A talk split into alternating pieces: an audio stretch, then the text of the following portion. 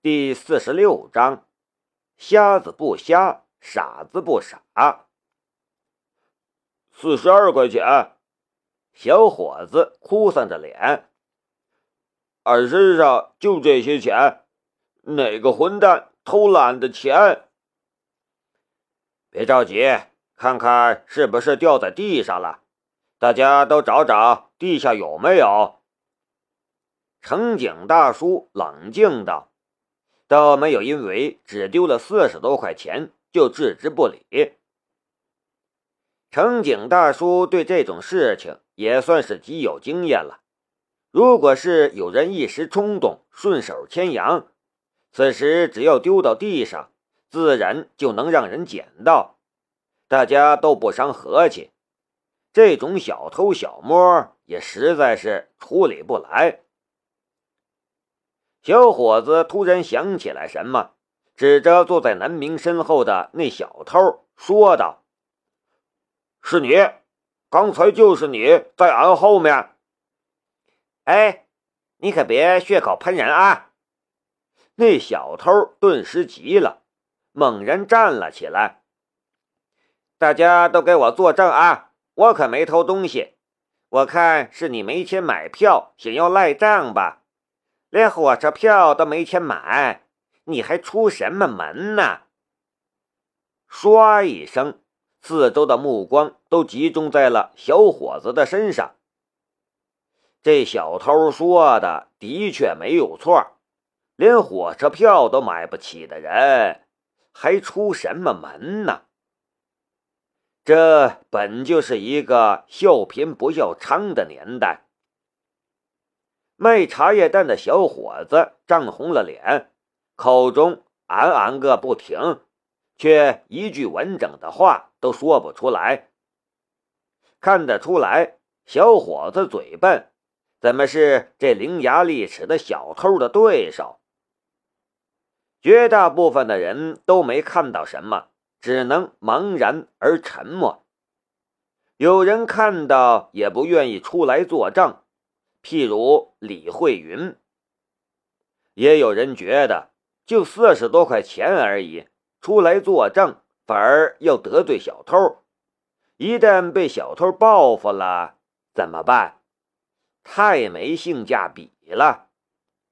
出门在外，明哲保身似乎是最好的选择。是他偷的。在这一片沉默中，有一个清亮的少年声音格外的响亮：“你。”一个瞎子竟然说我偷的钱，你哪只眼睛看到我偷钱了？小偷还很不服。你们一个傻子，一个瞎子，我看你们是串通好的吧？说不定你们才是小偷，在这里恶人先告状。谁说我是瞎子？南明慢慢摘下墨镜，睁开眼睛。漆黑的双眼亮若星辰。咚！满车厢里的人歪倒了一地，就连乘警大叔都无语半傻。这小子竟然是在装瞎，他想干什么？难道真的像那人说的一样，是打算装瞎骗钱吗？火车上这种人可多得很。眼神顿时变得严厉，但马上就又变得迷惑了。看起来不像啊！李慧云更是差点站都站不起来。在南明睁开眼睛的一刹那，他身上的气质已经完全不同了。丢钱的小伙子揉了揉眼，似乎不敢相信。这就是刚才让他一口一个老板叫得很欢的人。现在南明给人的感觉就只有一个：多纯良无害的邻家小兄弟呀！早上出门看到了，都想看心情，顺手给颗糖或者踹两脚的。李慧云见过很多伪装高手，但能像南明这般。变得那么快的，却还是第一个。这是从气质上根本性的改变。这般人畜无害的气质，到底是在变什么魔法呀？老老老老老老老板，小伙子说话都不利索了。你刚才说我哪只眼睛看到了？我确实没看到，因为我刚才闭着眼睛来着。不过，南明从口袋里取出了自己的手机，我录下来了。你胡说什么？小偷有些色厉内荏，但看到南明那笃定的表情，心里已经打鼓了。待南明把手机翻转过来，小偷的表情就已经呆滞了。苍天呐，大地呀，这是哪位神仙姐姐派来整他的呀？从刚才开始，南明的手机就一直在录像，他打算录下自己所见的一切，和自己闭着眼应对的方式一对比，所见所闻。从刚才到现在已经有二十多分钟了，手机都有些发烫了。南明拖动了一下手机，就看到手机上一个人若无其事的从卖茶叶蛋的小伙子身边挤过去，手伸进小伙子的口袋里，一叠零钱一闪而没。幺零八零 P 的高清录像。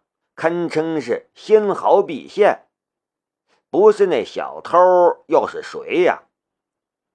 你小偷面色发白，转身就想跑，却被乘警大叔一把扭住。再说了，在火车上，你就算是跑，能跑哪里去呀？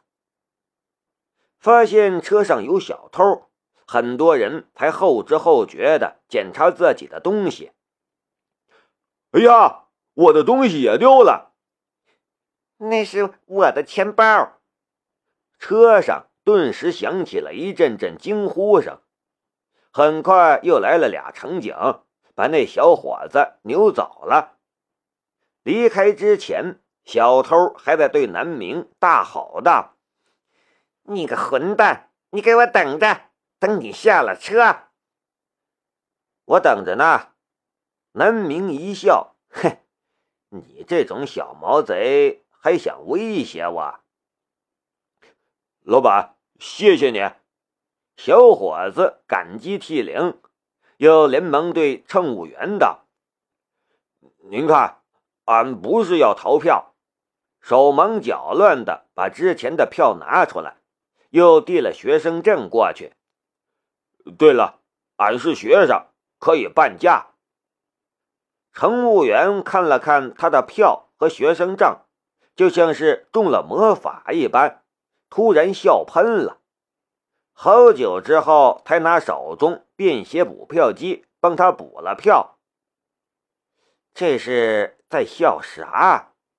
众人都有些疑惑。乘务员却觉得今天这事儿。太荒谬了！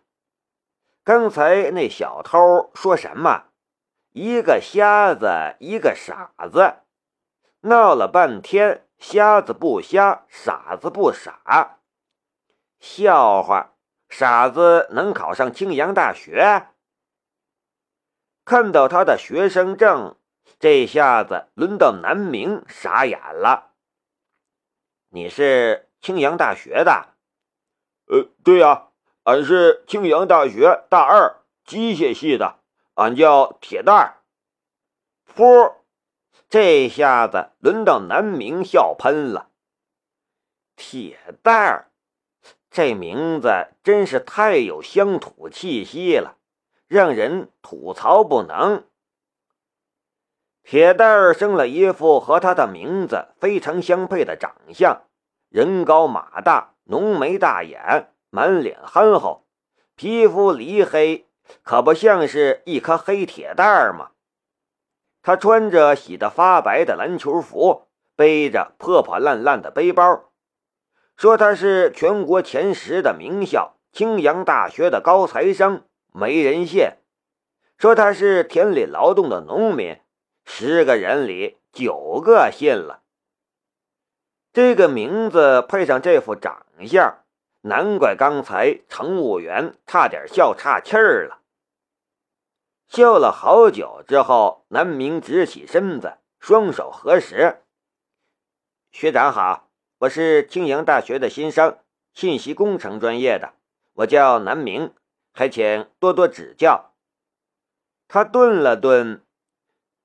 对了，学长，有个问题，我实在是很想问，你可别生气啊。啥？铁蛋儿捉住脑袋，一脸疑惑。你想过要改名吗？南明又忍不住笑喷。铁蛋儿憨笑了起来。乘警大叔都无语了。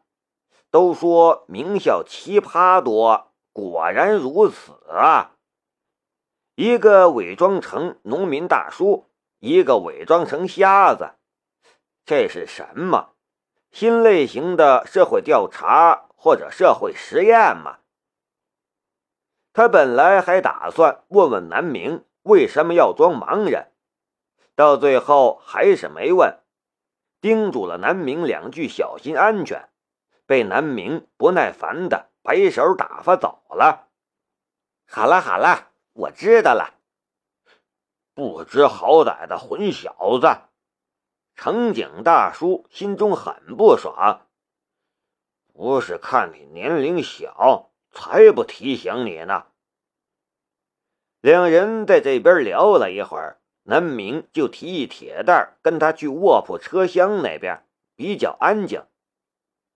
南明闭上眼睛，戴上墨镜，拿起盲杖，顿时李慧云一阵吐槽：“我靠，又来了！那种能把人在不知不觉中压垮的气质，一定要把那张卡偷过来。”就连铁蛋儿都受到了影响，又开始叫南明老板了。老板，你到底是不是盲人呢？我当然不是，我只是在体验盲人的感觉。南明一边摆动着盲杖，一边道：“乘警大叔和其他的乘客心里是一片吐槽声。”这时候，车在吴北停下了，有人上车，有人下车。李慧云看到窗外有一个人影一闪，顿时面色一变。他犹豫了一下，还是跟在了南明等人身后，悄悄向卧铺车厢的方向走，一边走一边竖起耳朵听着两个人的对话。铁蛋学长，你很缺钱吗？呃，是啊，老板。你为啥要叫我老板？呃，打工的时候叫习惯了，老板。那你经常打工？呃，对呀，老板。那你都打什么工啊？呃，送外卖、送水、送蔬菜，呃，帮人充卡、排队、占座，呃，抄作业、当枪手，只要给钱，我啥活都能干，啥苦都能吃啊，老板。看来你真的很缺钱呐！南明已经无语了。我妈身体不好，我妹妹在上高中，我每个月要寄钱回家。你爸呢？我小时候就去世了。南明半晌说不出话了，他能感觉到铁蛋儿就跟在他身后，一步步走得很稳。似乎在说一件很平常的事儿，没有太多悲哀，也没有什么自怨自艾。南明觉得自己当初被揽神附体的时候，真的是很惨，差点连死的心都有了，甚至还质问苍天：为什么是他？但事实上，这世界上有很多的苦难和辛劳，在当事者自己看来，似乎已经习以为常，当做了命运的安排。就像是骑兵的眼睛，就像是现在铁蛋儿的贫穷。他身上甚至没有带够买车票的钱，要从家里带了茶叶蛋卖掉了才能补票。南明扪心自问，他出门来之后要带多少钱才能心中不慌呢？那你一个月能赚多少钱？南明突然觉得心里沉甸甸的。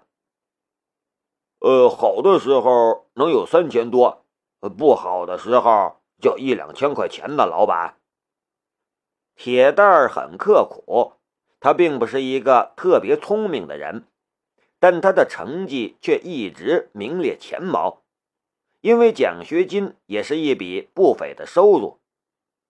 在各种打工之外，还要兼顾学业，天知道他付出了多少的辛劳。三千多呀，三千多已经超过了小城的人均收入了，其实算不上少。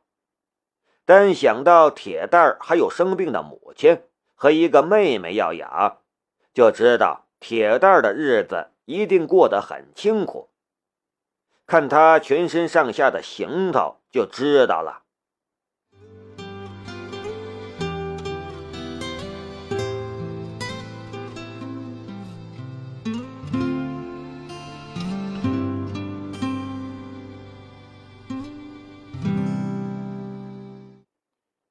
我又吐槽两句啊！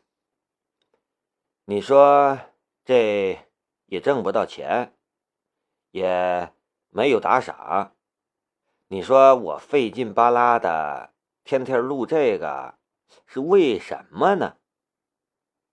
后来白水想清楚了，可能就是因为喜欢吧，喜欢这个故事，喜欢这个作者。所以，白水想用自己的方式来把这个故事、这本书演绎出来。如果喜欢的话呢，请点赞打赏，也让白水能继续下去。